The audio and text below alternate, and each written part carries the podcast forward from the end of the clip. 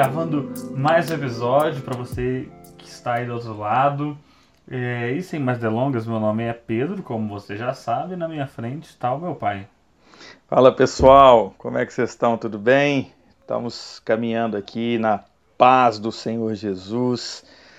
Vamos ter um assunto muito legal hoje para tratar, mas antes o meu abraço aí para o Christian, para ler nossos amigos abençoados, servem com a gente, a nossa comunidade. Obrigado pelo apoio também que vocês têm dado a gente nesse projeto. Abraço apertado. Vamos lá, Pedrão. Show de bola, pessoal. É... Então hoje, como vocês já viram no título, a gente vai falar de dois livros. A gente vai fechar o Pentateuco, que vocês já sabem, aquele grupo de primeiros cinco livros da Bíblia. Que a gente vai falar de Deuteronômio, que é o último livro do Pentateuco. E a gente já vai abrir ali os, a próxima categoria de livros é, com Josué. Então, Deuteronômio e Josué são dois livros que a gente vai tratar hoje, já está no nosso planejamento aqui. E, e é isso, pessoal. A gente optou por agrupar, porque vocês vão notar, spoiler, que Deuteronômio tem muita coisa que a gente já falou, algumas. Boa, boa parte do livro é de, de conteúdo que já aparece em outras partes do Pentateuco. Então a gente optou por é, agrupar é, com Josué para que a gente pudesse ter uma pauta um pouco mais densa, mais gorda. Então é isso, a gente vai falar sobre esses dois livros. Deuteronômio, o livro da repetição, né, pai? O livro da que vai tratar ali da repetição da lei. lei ali, né? Deuteronômio é o quinto livro do Pentateuco, né? Então nós já vimos aí Gênesis, Êxodo, Números, Levítico. Deuteronômio ele fecha é, esse, esse, esse quinteto de livros aí que, que falam né, do, dos, prim, dos primórdios do que Deus tem para a gente, né, do início. E é o livro de repetição da lei. O versículo, um dos versículos chaves, Deuteronômio 10, versículos 12 e 13, diz assim: Agora, pois, ó Israel, que é que o Senhor requer de ti?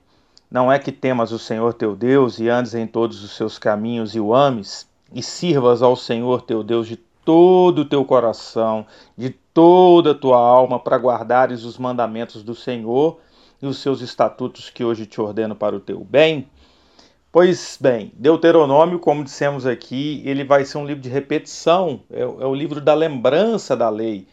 Qual que é, é, é a situação ali? Moisés está é, é, nas campinas de Moabe ali, do lado direito do rio Jordão, e de frente à terra prometida. E ele está no finalzinho da sua vida, é no final da caminhada, eles estão prestes para entrar em Canaã, para atravessar o Jordão, só que há uma necessidade de se repetir a lei, porque diante de Moisés tem toda uma geração nova. Vocês lembram que nós tratamos isso em Êxodo, em Números, que Deus disse que ninguém, principalmente em números, né, isso fica mais claro, ninguém, né, exceto Josué e Caleb, entrariam na terra prometida porque eles duvidaram da promessa de Deus.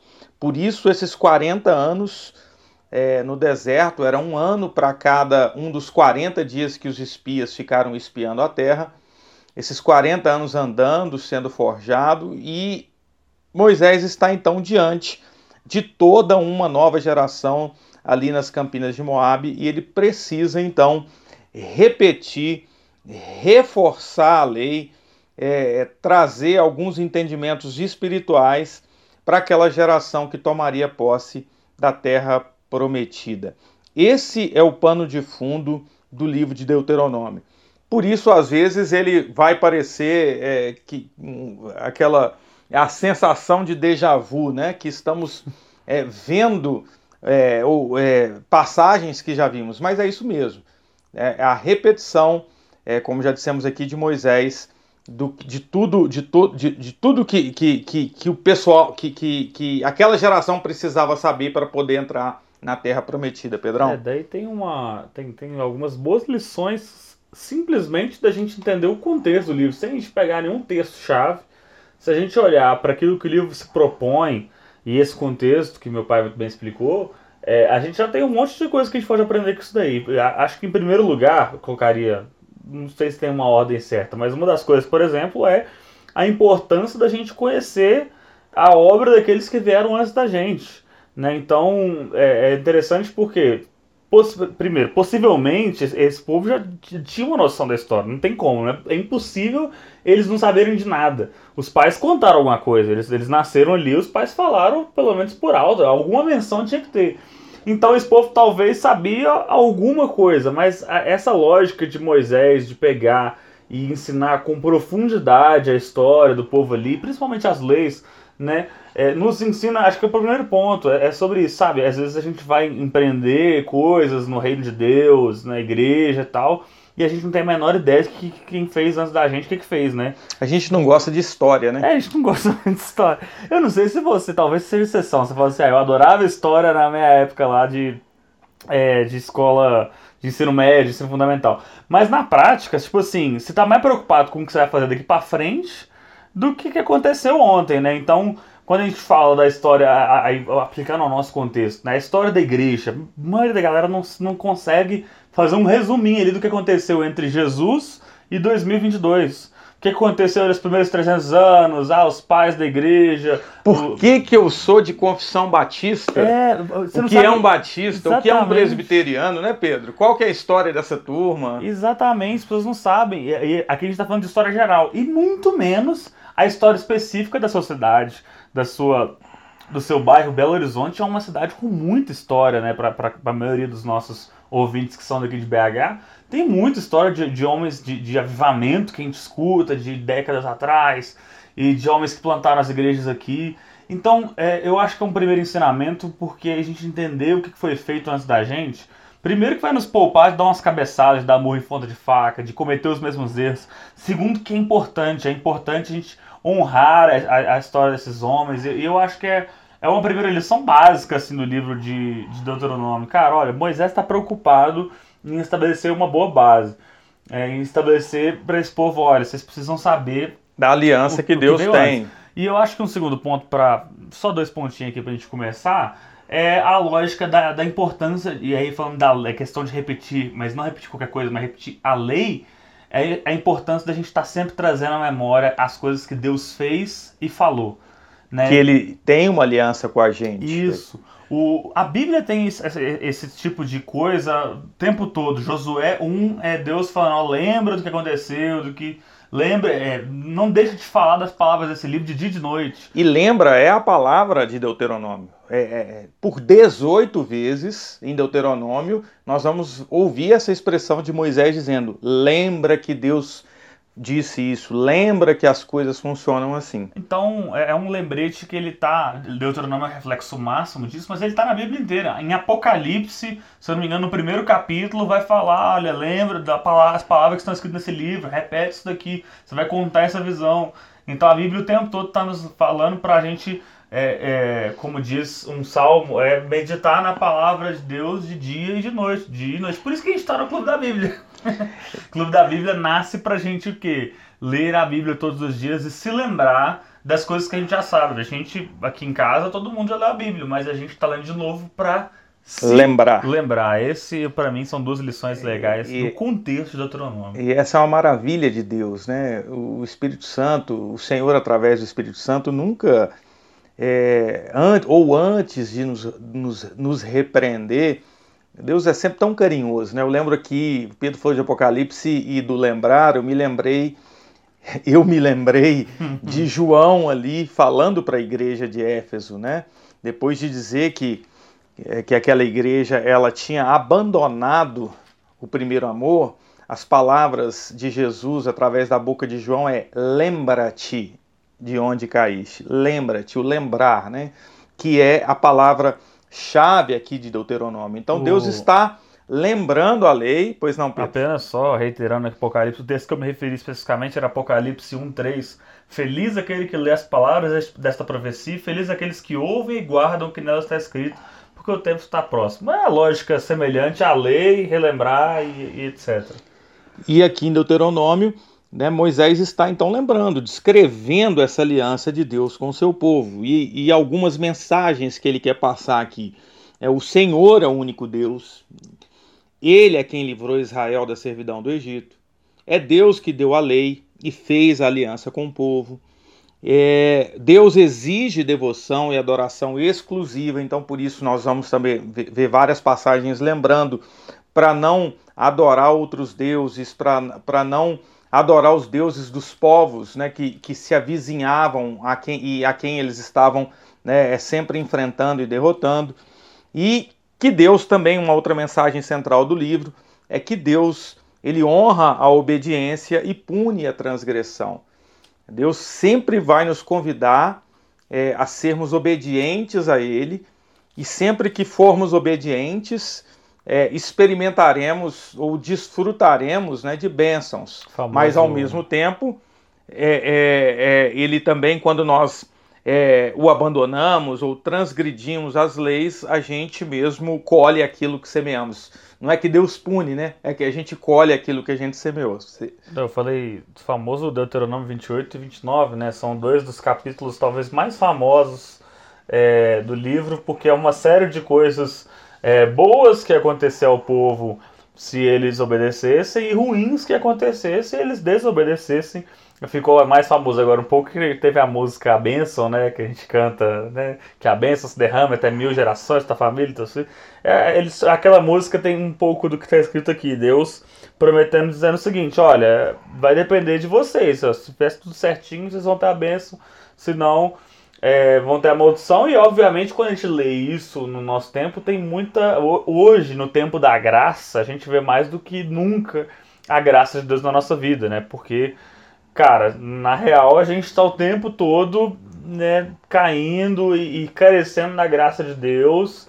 É, então a gente sabe que é uma outra dispensação que a gente vive hoje, mas para aquele povo naquela época, a proposta e o que Deus estava colocando era aquilo. E eles experimentaram isso, né, Pedro? É. Enquanto eles foram obedientes, enquanto o povo de Israel foi obediente, eles experimentaram cada uma das promessas de Deuteronômio 28.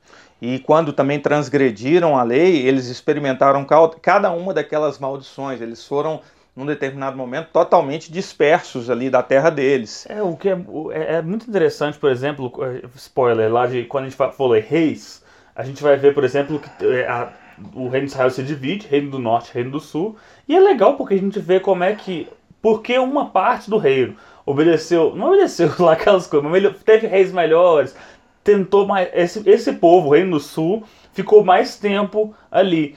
Parece que era Deus dizendo: olha, tá vendo? Eles estão fazendo alguma coisa, eu estou abençoando. E o Reino do Norte, que só faz besteira atrás de besteira, rapidamente é levado por exílio. É o, primeiro, é o povo Pro que cativeiro. sofre primeiro as consequências. Então, é o que o pai está falando, a gente vai ver isso mais profundamente quando a gente for estudar é, o reino de, de Israel ali em Reis.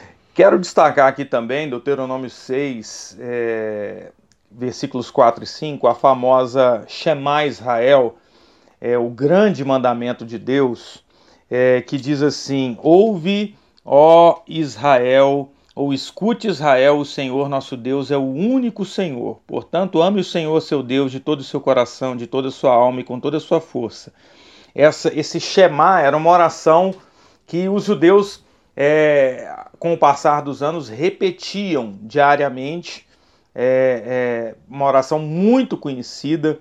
É, tem uma série que a gente indica que é o The Chosen, é, é baseado na história de Jesus e, e assim com, com, com, a licença poética, mas sem, sem ferir a Bíblia, é, com tanta coisa legal. E uma cena maravilhosa que tem num dos episódios é quando Jesus está diante de crianças que estão declamando o Shema Israel e Jesus, sem saber que ele era Jesus, né? E ele se maravilha com aquilo, né? Ouve Israel, o Senhor nosso Deus é o único Senhor. Ame o Senhor então de todo o seu coração, alma e de toda a sua força. É linda essa passagem, eu queria colocá-la aqui. É, Deuteronômio 18 também é uma referência à pessoa de Cristo, é, quando Moisés diz que é, Deus suscitaria, entre os versículos 15 e 19, Deus vai levantar um profeta no meio deles, como Moisés, é uma alusão à, à pessoa do Senhor Jesus. É, e, enfim, é, é, a gente não vai gastar tanto tempo com Deuteronômio por ser repetição, mas isso não quer dizer que Deuteronômio não é importante. eu quero colocar aqui que é, é, Deuteronômio é o livro mais citado na Bíblia. Ó, oh, nem eu sabia. Ele é o livro mais citado na Bíblia, é um livro muito citado por Jesus. É, é, Jesus só ali na, na, na, em Lucas, Mateus 4, né, quando ele está no deserto e o diabo está o provando, está tentando, Jesus cita Deuteronômio pelo menos três vezes ali né, para o diabo, é, mostrando, a, a, mostrando que ele conhecia a palavra e, e, e como há ensinos é, importantes no livro de Deuteronômio. Então, é o livro mais citado por Jesus, é o livro mais citado na Bíblia, não só no Antigo Testamento, mas é, mais de 40 vezes no Novo Testamento.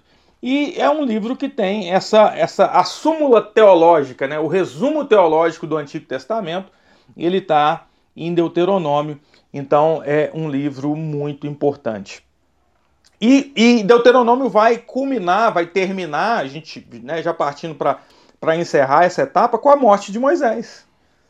Como a gente já tinha conversado sobre isso lá quando a gente falou de Êxodo, Moisés. A gente até teve um.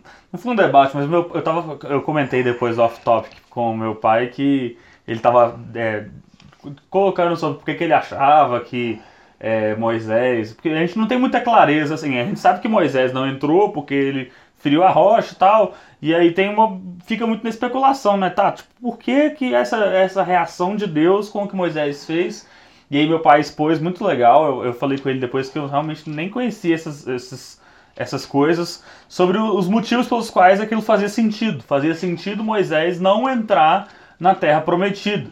É, se você está curioso e quer saber disso, volta lá e vai ouvir os episódios de Êxodo, é parte 1 e parte 2, é, onde a gente falou sobre isso. Mas fato é, essa morte de Moisés aqui, só te lembrando, ela estava prevista já. A gente já sabia que isso ia acontecer. Aqui em Deuteronômio o que acontece é que acontece o que a gente já estava esperando.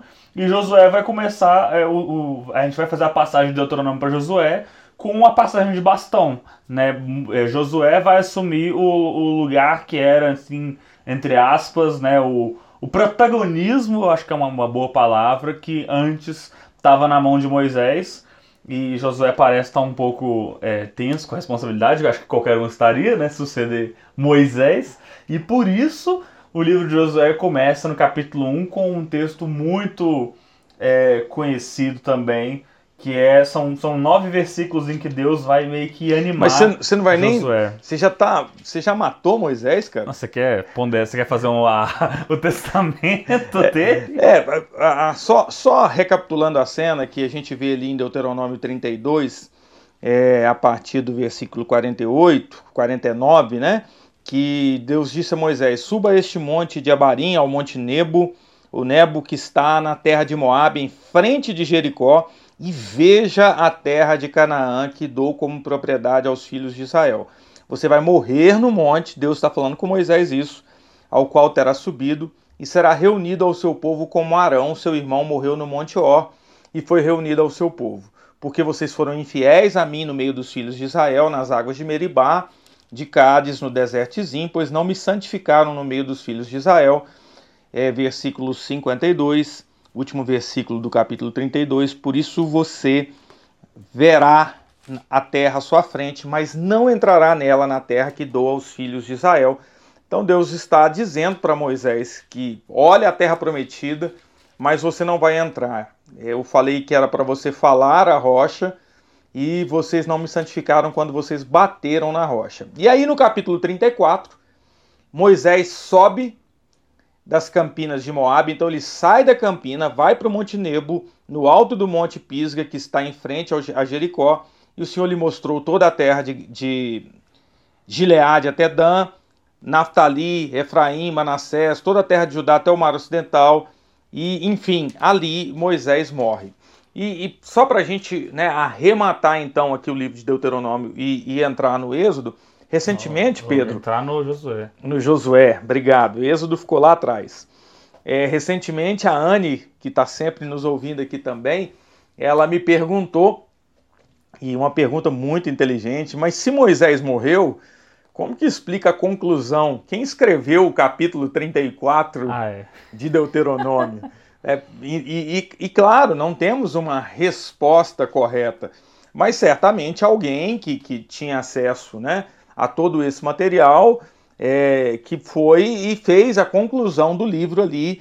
É, o livro vai concluir dizendo que Josué, filho de Num, que estava cheio do espírito de sabedoria porque Moisés tinha imposto as mãos sobre ele, Josué entraria na terra prometida.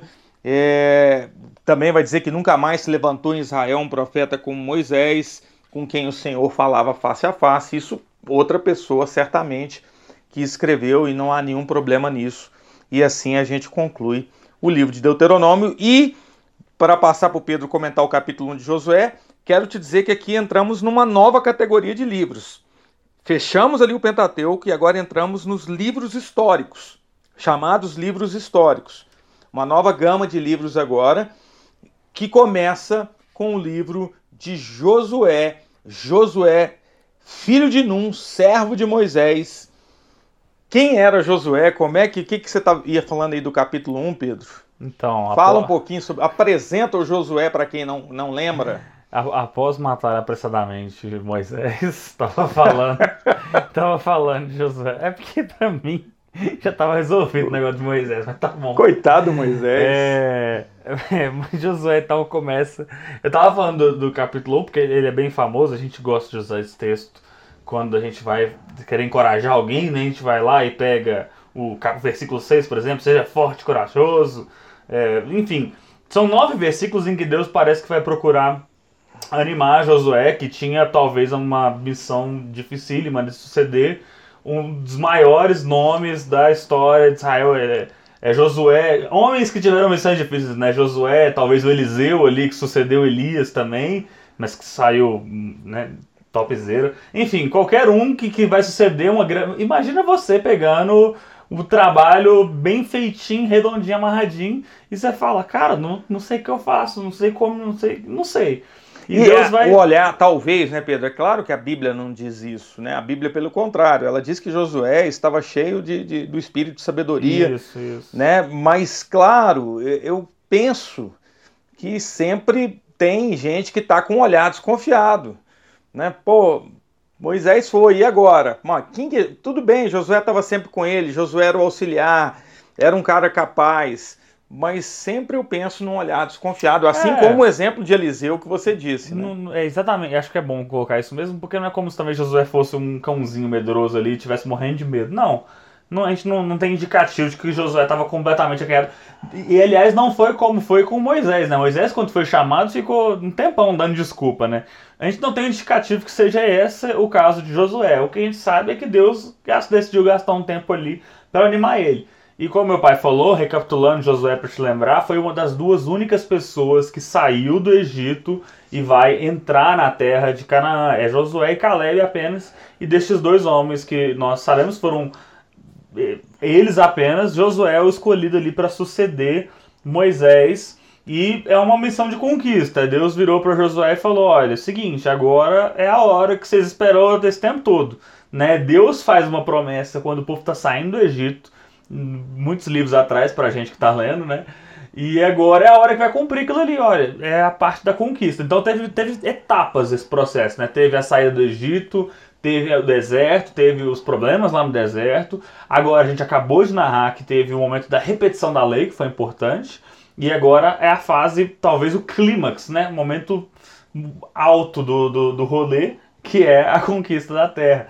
E aí, o que me chama uma outra coisa que me chama atenção, e agora vamos, vamos usar um pouquinho de geografia ali para a gente entender. O povo de Israel é dividido em 12 tribos Posteriormente, enfim, tinha a tribo de Levi ali, que ficava no meio da galera, e José, que era um dos filhos de Israel, dividiu em duas tribos os dois filhos dele, Efraim e Manassés. Então eram, do, eram, eram, eram 12 filhos, só que um não tem, não tem lugar, que é Levi, e em compensação entra dois filhos de uma dos, dos, dos filhos ali. Não Efraim sei se você tá acompanhando o, o, o, raciocínio, mas só para deixar claro, eram 12 e eles iam se distribuir ao longo da terra. Então eu estava pensando essa semana, o jeito mais fácil a gente assimilar isso é pensar em estados. Como se fosse Minas, é, Rio, a gente tem Bahia. É tudo Brasil, é tudo Israel, mas eram 12 tribos que iam se distribuir.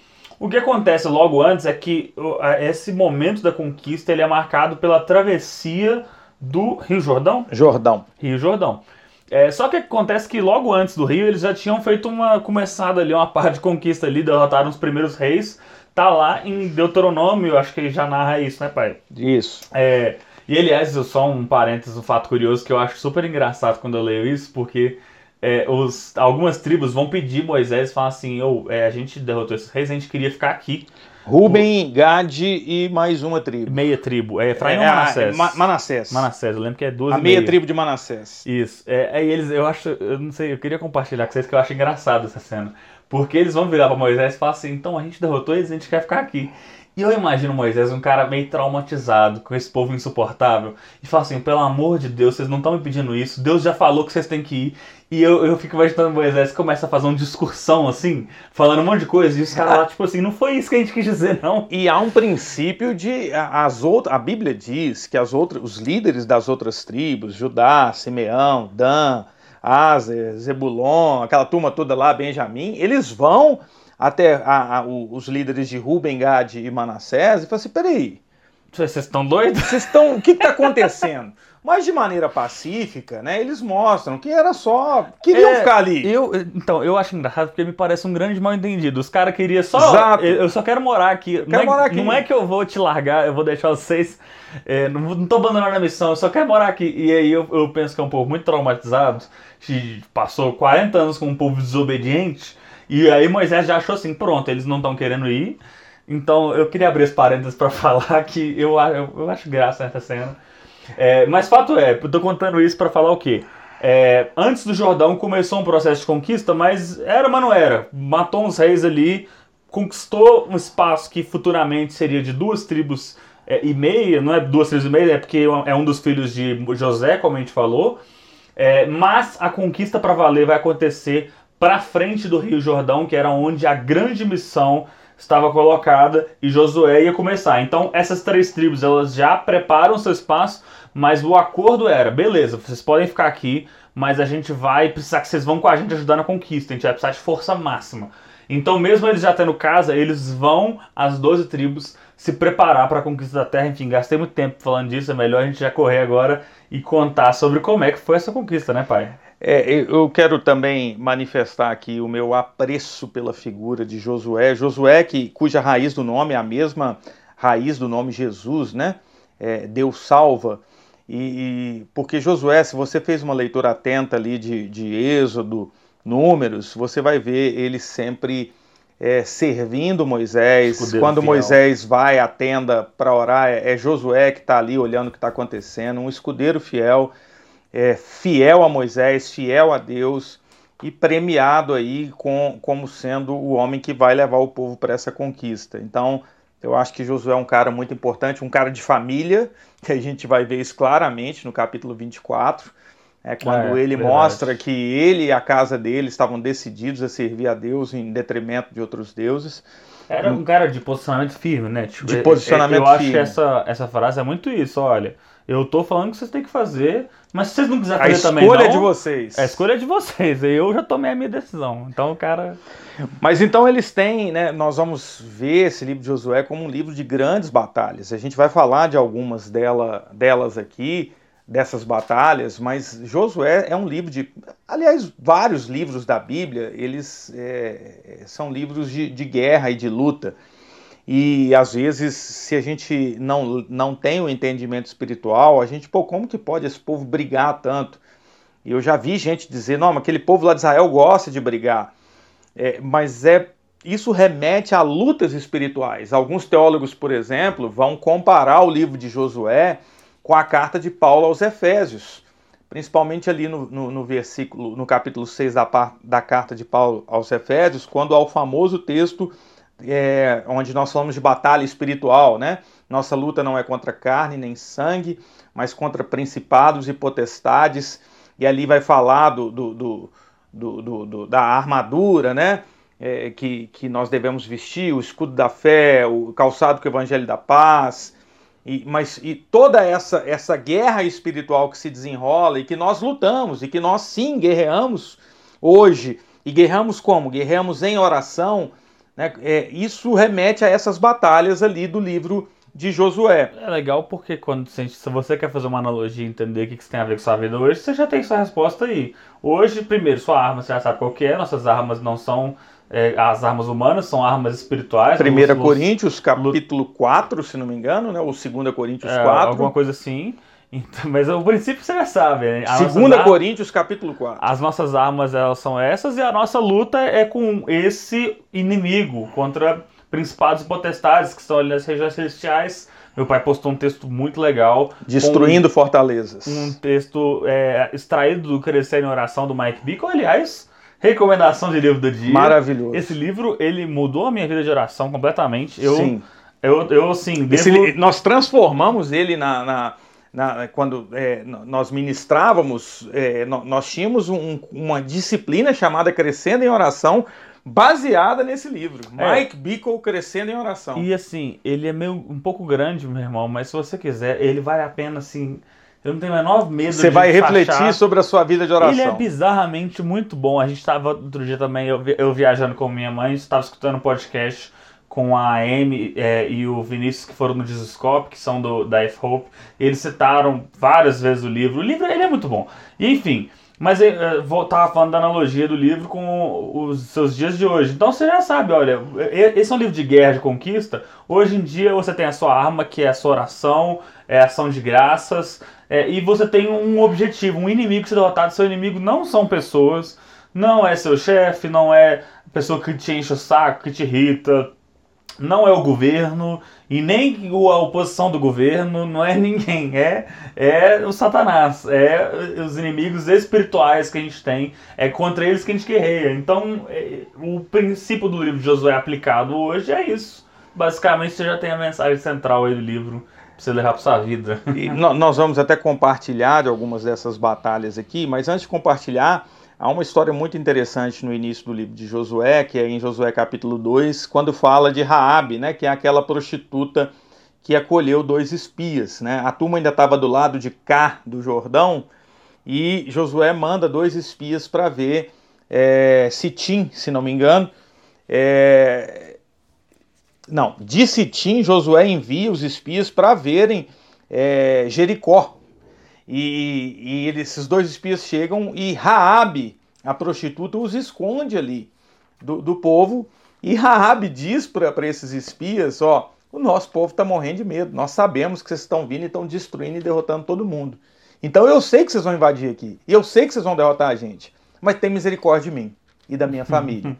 e ali é, eles fazem um juramento a Raabe, eles pedem para Raabe colocar é, na janela dela um, uma, uma cana de linho, um fio de linho vermelho. Isso é uma tipologia, essa linha vermelha na janela aponta para o sangue de Cristo também, como a gente sempre fala aqui.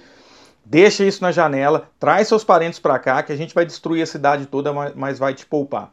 Assim acontece, os espias voltam, contam a Josué que o povo, que, que, que o povo de lá está morrendo de medo. Josué tem o entendimento que Deus realmente deu é, a, aquele Jericó para o povo, e, e depois eles vão cumprir eles vão atravessar o Jordão, vai ter todo um trabalho de atravessar o Jordão, o momento da circuncisão do, dos filhos de Israel.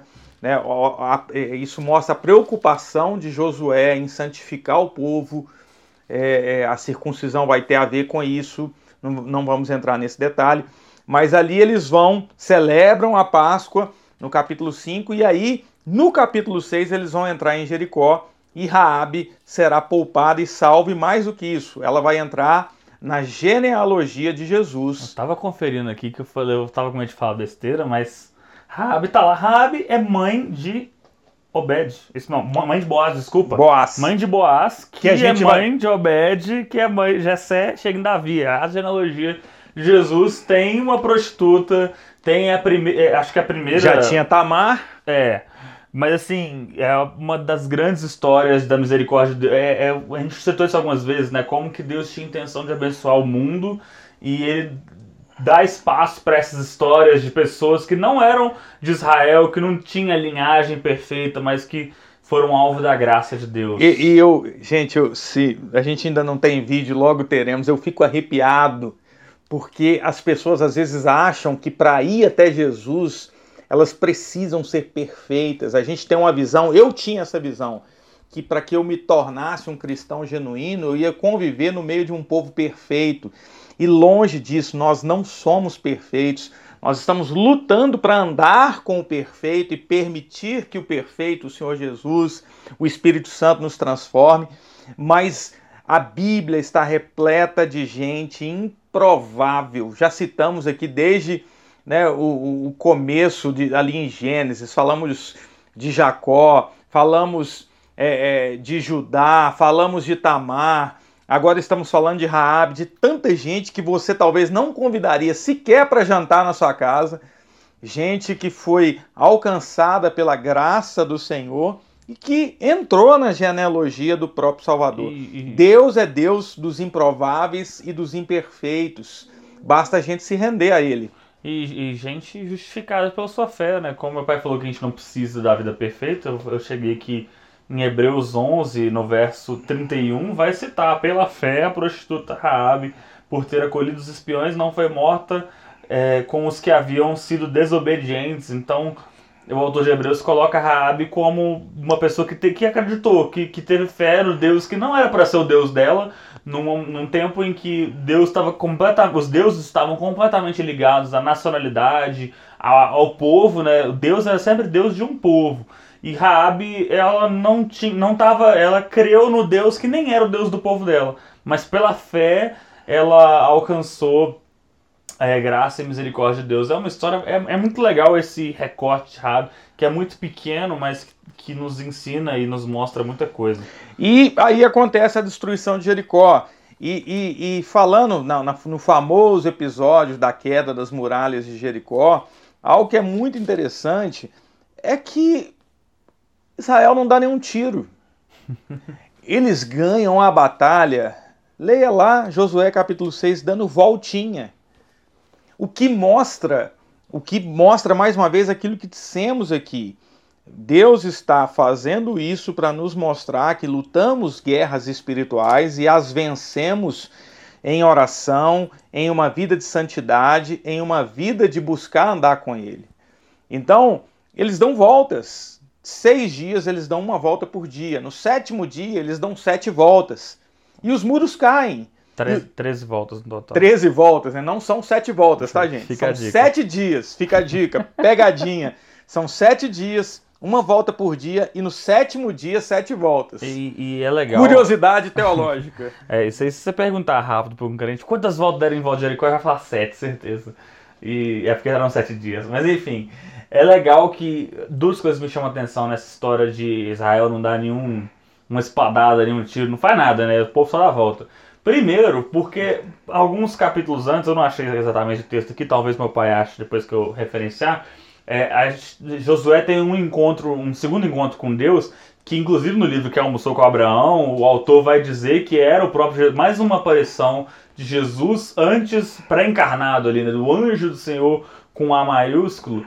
É, e Perfeito. falando com Josué, tipo assim, ô Josué, é seguinte, eu preciso que vocês façam o feijão com arroz bem feito, porque a luta é minha. O interessado sou eu. Uau! Eu só preciso que vocês me ajudem a te ajudar. Exatamente. É, então faz o negócio acontecer. E, e cara, e aí voltando pra analogia que a gente já falou das armas. Traz isso para os dias de trazendo hoje. Trazendo para os dias de hoje, é, a, a lógica da oração e quando a gente ora em prol de alguma coisa é muito isso. A gente não vai conquistar porque a gente orou o suficiente e aí Deus falou, ah, até que eles merecem. Não.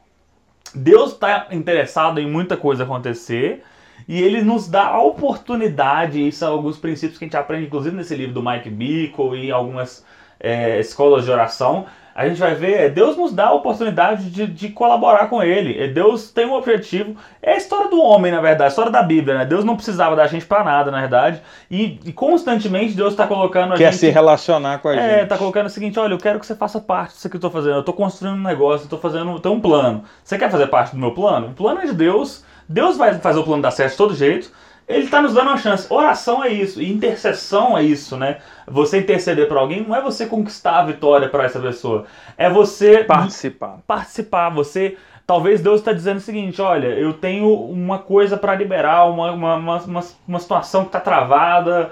é, uma coisa que eu preciso que aconteça.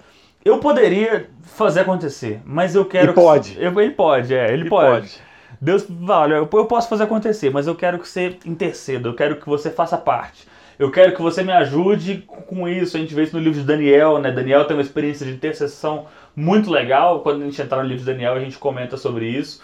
Mas essa, é, a gente estava falando então da analogia da oração como sendo a nossa arma e do nosso inimigo como sendo Satanás. E tá bom, e aí o que, que é isso? Eu vou, eu vou ganhar de Satanás? Não.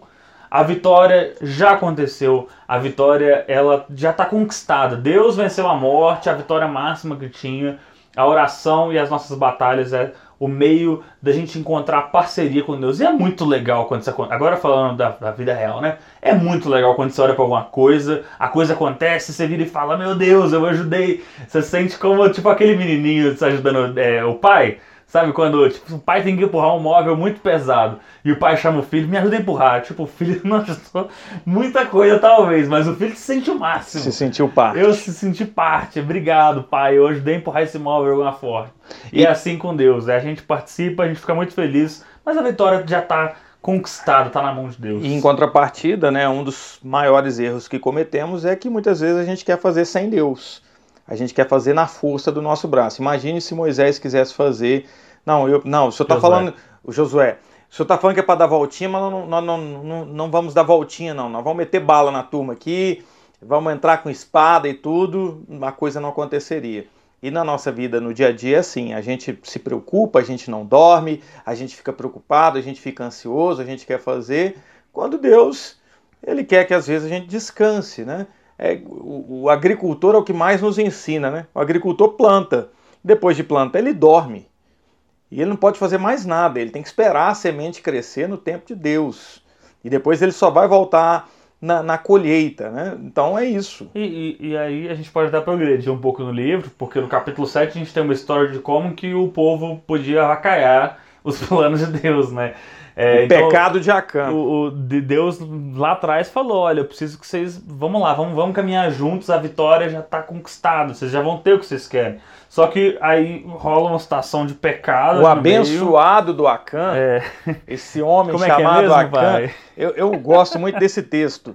É, é, Josué capítulo 7. O abençoado do Acã, ele vai e, e rouba é, uma capa babilônica que ele viu, que era parte do despojo de guerra, e não, não, não se podia fazer isso. E, é, e aí o povo, o, o, povo. Um parênteses só, não se podia porque Deus dava instruções muito específicas do que fazer com as coisas. Falava assim, ó, vocês vão matar tudo. Se respirou, mata. Não pega. Às vezes Deus falava assim, não pega nada. Às vezes Deus deixava pegar alguma coisinha, mas nesse caso não podia porque Deus falou que não podia. É, Fecha né, parênteses. A, a, o, o capítulo 7 vai dizer que Deus falou que Israel pecou porque pegaram para eles uma parte das coisas condenadas. E, e o que, que, vai acontecer? 3 mil homens morrem na primeira batalha ali. Uma batalha que era fácil. Que, que, tanto que Josué não dá valor para aquela batalha. Ele manda poucos homens e esses poucos homens morrem. E aí Josué se prostra diante do, do, do de Deus, o que está acontecendo, o que está acontecendo. E o capítulo, versículo 11, ele é um texto sensacional. Josué 7,11. Muito rico. Deus fala assim: Israel pecou, quebraram minha aliança, aquilo que eu lhes havia ordenado, pois tomaram das coisas condenadas, furtaram, mentiram e até debaixo da sua bagagem puseram. E aí, né, é, Josué vai, interroga daqui, conversa dali, até chegar em Acã, e Acã conta: Não, fui eu. Ah, como é que foi? Eu estou procurando o texto aqui, Pedro. No, no, tá aqui, ó, o versículo 20, né? O, Josué, o versículo 19. Josué pergunta a Acã: Meu filho, dê glória ao Senhor Deus de Israel e renda louvores a ele. Me conta, o que, que foi que você fez? Não me esconde nada. Agora, olha, olha o relato de Acã no versículo 20. É verdade, eu pequei contra o Senhor Deus de Israel e fiz assim e assim. Olha, olha o relato, versículo 21. Quando vi entre o dispor de uma boa capa babilônica dois quilos e meio de prata e uma barra de ouro pesando mais de meio quilo.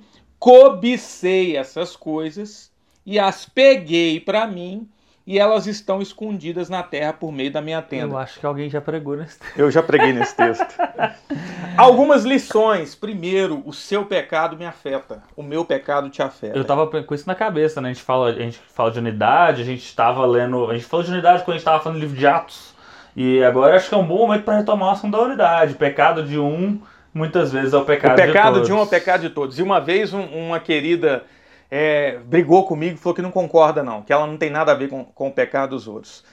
Por que, que tem a ver? Quem, quem pegou a capa? Acã. O que, que Deus disse para Israel? Israel pecou. É muito legal isso. Israel, Deus não diz Acã pecou. Deus põe o pecado na conta do povo. E o povo é punido pelo pecado é, de Acã. Porque justamente foi o que aconteceu, né? Eh, Josué estava lá com a batalha e falou assim: ah, isso aí não é nada, foi atacar, morreu a galera. Morreu a galera porque Acã pecou. Imagine numa comunidade, temos falado de unidade, numa comunidade, quando tem alguém que está andando totalmente torto em pecado. Isso espiritualmente afeta toda a comunidade. E, e, é um, e, é uma coisa interessante porque Paulo vai falar em determinado momento que se tem alguém, uma coisa é a pessoa que está em processo de conversão, ou a pessoa que está. Eh, porque hoje em dia a gente é, tem uma, uma, uma eclesiologia, um modo de ser igreja que é um pouco confuso nesse sentido. Mas assim, tem cliente que está chegando, a pessoa está se libertando das coisas e tal. Mas Paulo vai dizer que se tem alguém que se diz crente, se diz ali da família da fé, mas é maledicente, é assassino, é um monte de coisa lá, ele põe uma listinha ali de, de pecados, com essa pessoa a gente não deve nem comer, nem sentar para comer, nem senta. exatamente. Então o que Paulo está falando está em completo acordo com o que está acontecendo aqui. Uma coisa é a pessoa que está entrando e está se libertando, outra coisa é a pessoa que já está na família da fé, faz parte da igreja e está achando que está na Disney, que pode fazer o que quiser. Não. Se essa pessoa, ela, ela tá querendo viver a vida dupla, está querendo viver a vida dentro da igreja. Vai para outro lugar, não fica naquela comunidade, não. É isso. É, é por isso que Paulo é um pouco radical nesse sentido. Parece meio radical e eu, sinceramente, é, sendo completamente honesto, eu não vejo isso acontecer hoje em dia. A gente raramente faz esse tipo de coisa, né? De expulsar alguém parece muito rude da nossa parte, né? Jesus não faria isso. É, a gente às vezes pensa assim, cara, mas olha aí, dois textos bíblicos em dois pontos é, distintos da Bíblia, em Josué, e a gente vê um eco lá em Paulo, é, corroborando para a questão da importância da gente zelar pelo, pela vida daqueles que estão perto de nós, né? Um pensamento que eu sempre tive é que não dá para você a santidade, cristão, a unidade do povo, né? É, e, e, não dá para você ser cristão e falar assim, ah, a vida é minha, cuido eu. Não, não tem como. Esses dois textos provam isso. A vida é sua, mas quem cuida é a comunidade.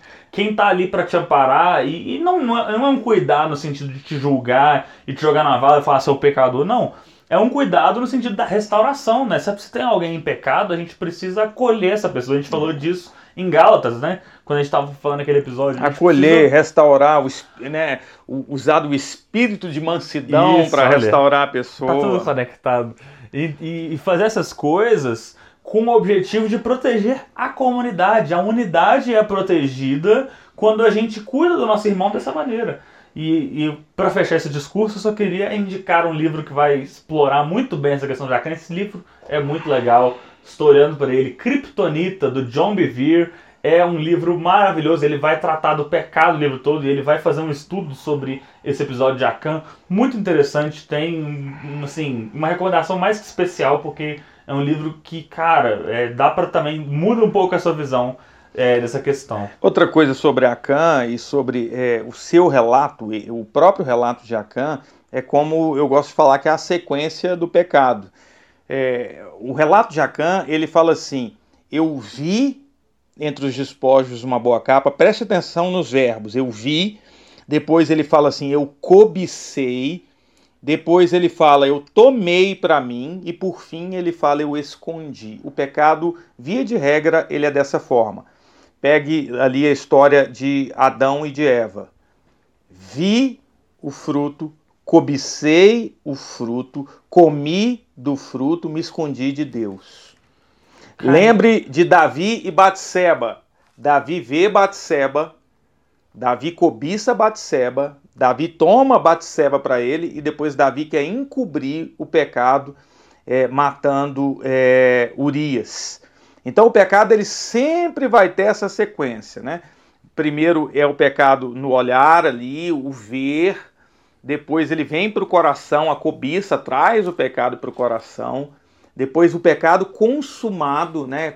No caso de Acã foi tomar a capa ali, no caso de, de Adão e de Eva foi comer a fruta, no caso de Davi foi o adultério, e por fim, a gente, depois de consumar o pecado, a gente quer esconder aquilo. Então eu vejo mais esse ensino. Fato é que no caso ali da, da cidade de Ai, né, é, Acã é punido junto com a sua família, é confessado aquele pecado e, e a cidade de Ai, depois numa segunda batalha, no capítulo 8, ela é tomada e destruída. Muito legal é, a gente pensar desses princípios e trazer para nossa vida hoje, como que a gente precisa estar com a vida para colaborar na obra de Deus e, e, e fazer parte daquilo que ele está fazendo. Enfim, o livro de Josué tem muitas Teríamos outras batalhas, né, Pedro? Tem a, a história dos gibeonitas. Que, que tá também é muito interessante, muito porque é rica. é outro erro que eles cometem, né? Deus fala muito claramente, vocês não vão fazer acordo com ninguém, vocês não vão... Vocês não vão arrumar. Não quero vocês conversando. É o capítulo de número 9. A, eles se aliançam com os gibeonitas. É, as primeiras batalhas de, de, Israel, Deus inclusive manda: olha, não deixa ninguém vivo, não quero relacionamento, não é pra vocês negociar com esse povo. E os gibeonitas, eles vão, eles sabendo de como é que estava acontecendo a coisa, falam assim, vamos fazer, vamos disfarçar, vamos chegar para esse povo como, como Mendigo. outra cara. É, é, é, legal a história, porque você vê que os caras foram espertos pra caramba.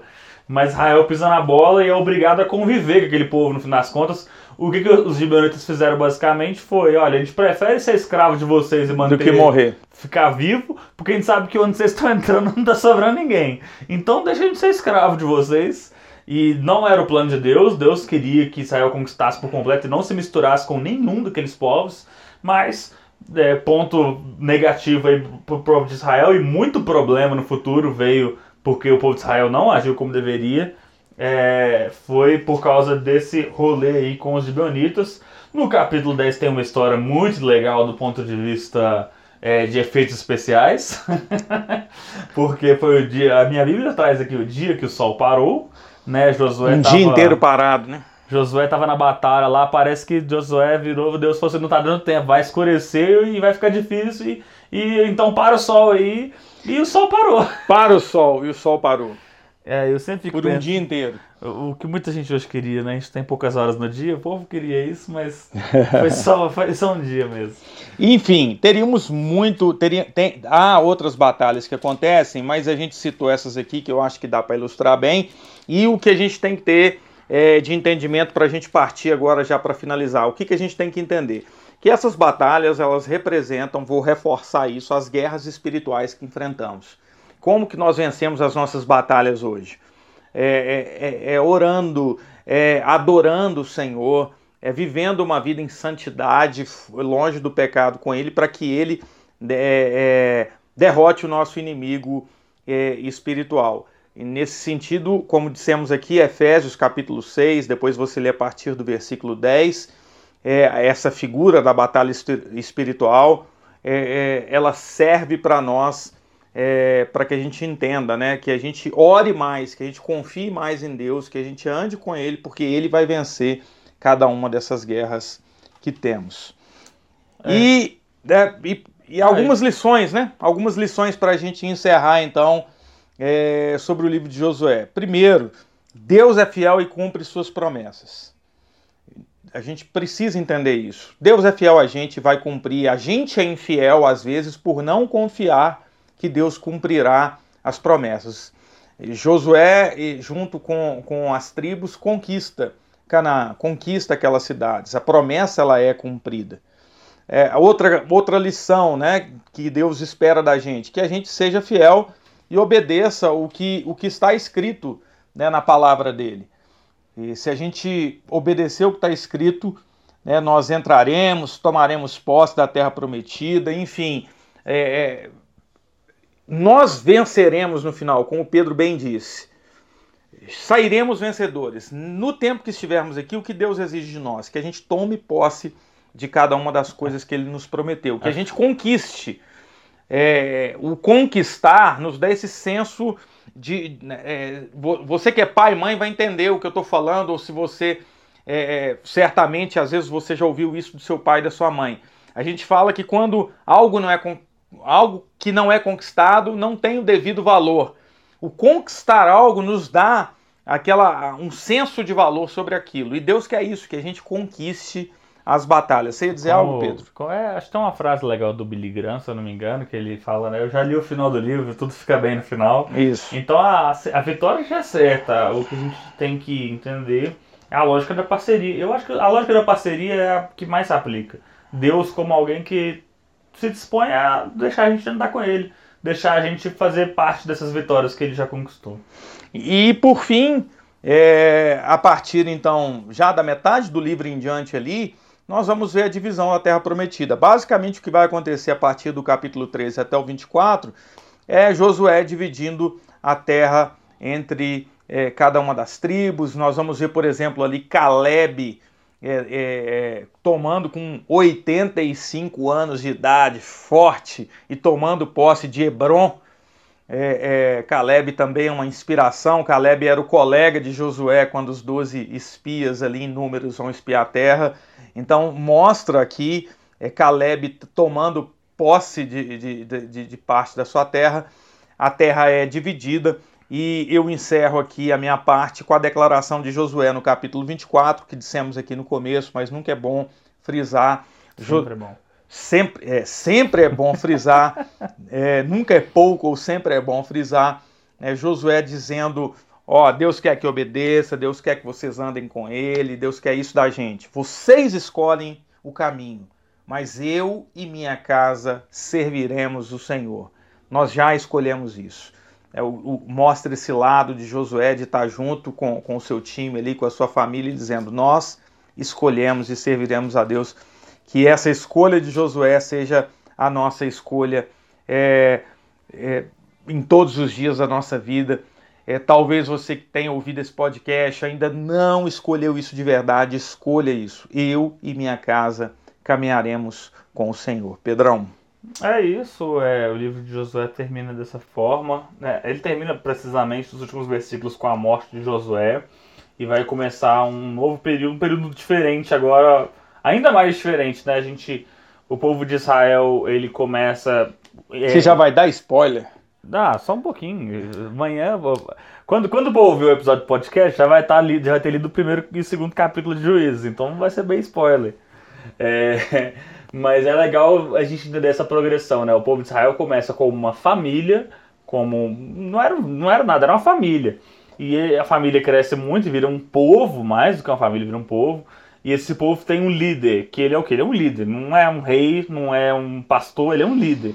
E agora a gente vai entrar numa dispensação que é a dos juízes. Então agora o, não vai ser bem um governante, mas a, a, a preeminência, o centro do, do, dos momentos ali vai estar em torno desses juízes.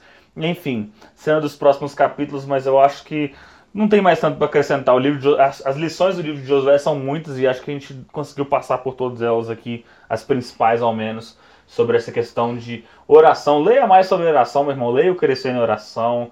Leia o Kryptonita que eu indiquei. E ore. E ore, é. Não, o legal do Crescer na Oração é que ele vai te incentivar a isso. Você vai você ler o livro e falar assim, meu Deus, eu preciso orar, eu preciso fazer as coisas.